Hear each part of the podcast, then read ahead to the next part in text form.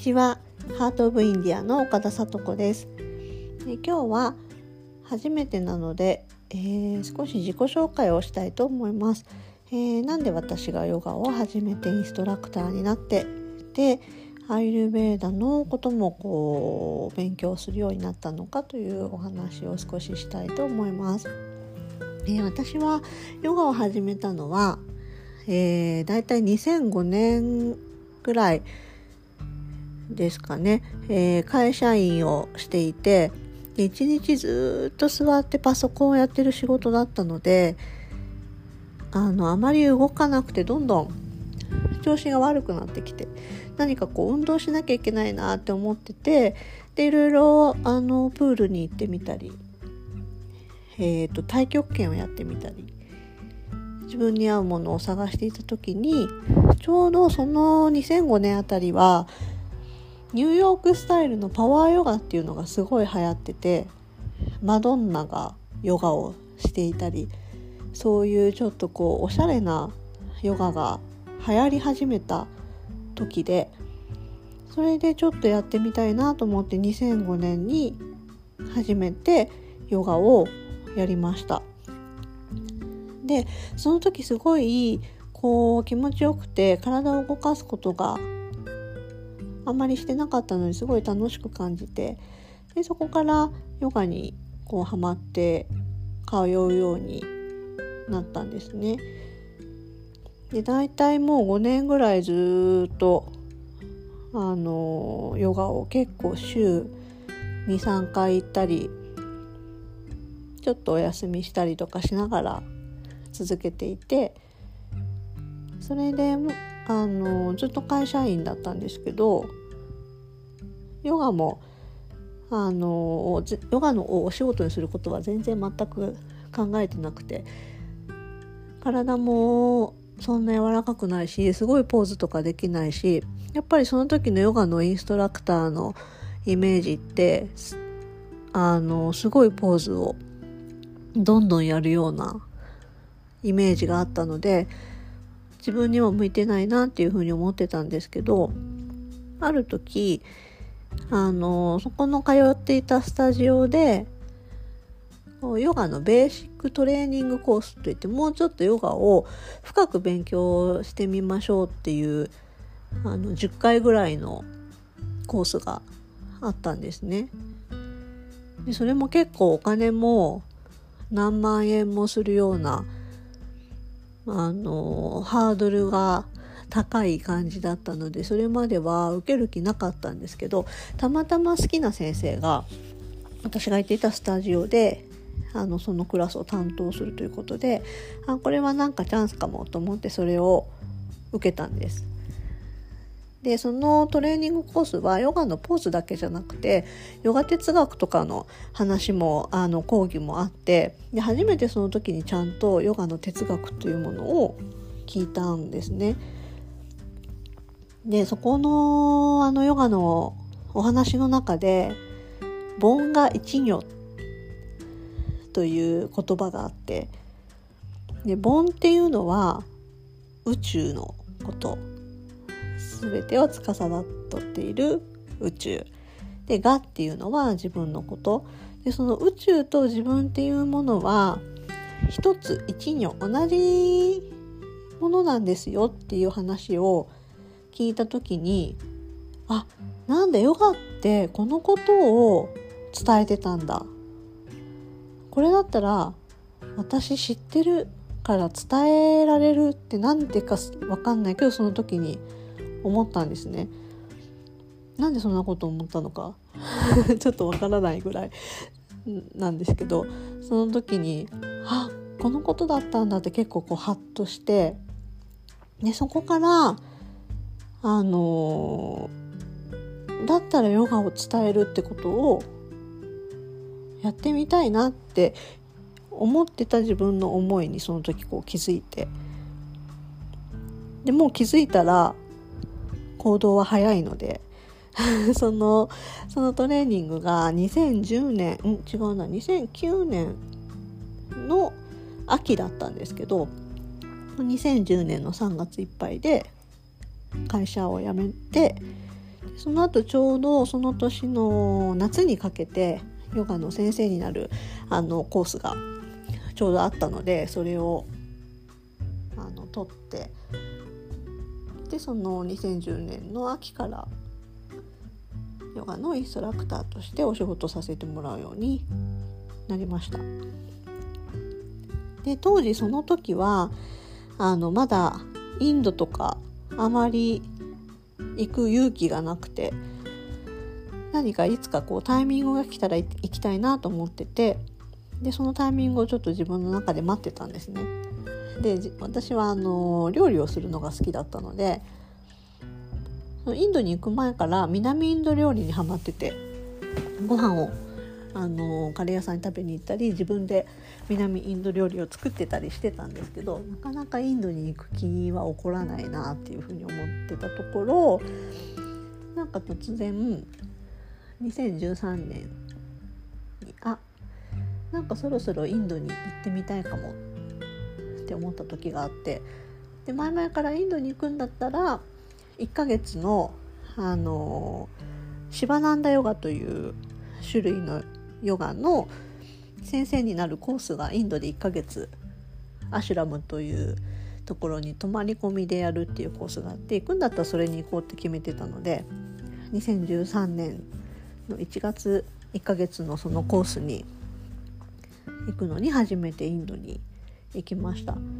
で行く前は私自身がこうインドを気に入るかどうかも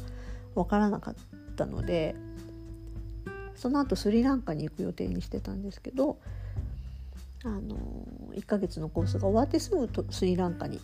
行ってアーユルベーダのそれもなんかこうすごく昔に何かの雑誌か何かでスリランカにあるアーユルベーダの施設に行った人の話が載ってて体の中をこうデトックスする。で食事もその自分たちに合った食事を出してくれてっていう話をこう読んでいつか行ってみたいなというふうに思ってたんですね。なのでインド行った後スリランカでアイルベーダを受けるっていう風にしててドキドキしながら行ったんですけどそうしたらインドのことがもう大好きになってしまってスリランカに行くのがすごい寂しくてインドを離れるのが寂しくてインドに残ってたいって思うぐらいとてもインドに惹かれて、まあ、その後のスリランカのアイルベーダももちろん良かったんですけどでまたなので2年後にインドにまた1ヶ月ぐらい行ってでその時はインドのこうマントラっていうお経みたいなねインドの言葉を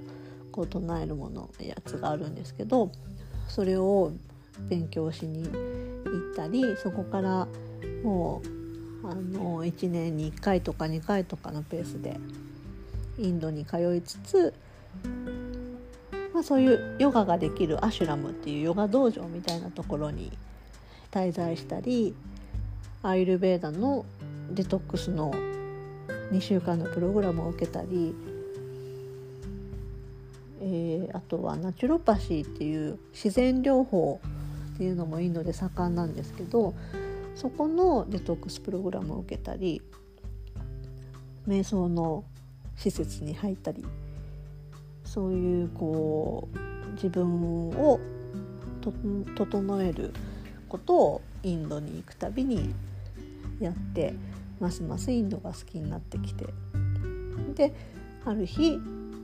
もうちょっとこう今まで本とかでは読んだことあったんですけどちゃんとアイルベーダっていうものを勉強したいしたいなっていうふうに思ってでその一番初めにインド行った時にトレーニングを受けたシバナンダヨガのアシュラムでアイルベーダのコースもあるというのでそのコースを、えーと受けました。でそこはオイルマッサージも理論も一通りこうあとクッキングも料理も全部教えてくれる2週間のコースだったんですけどあのそのそれをこう受けるまでなんとなくしか分かってなかったエルベーダのことが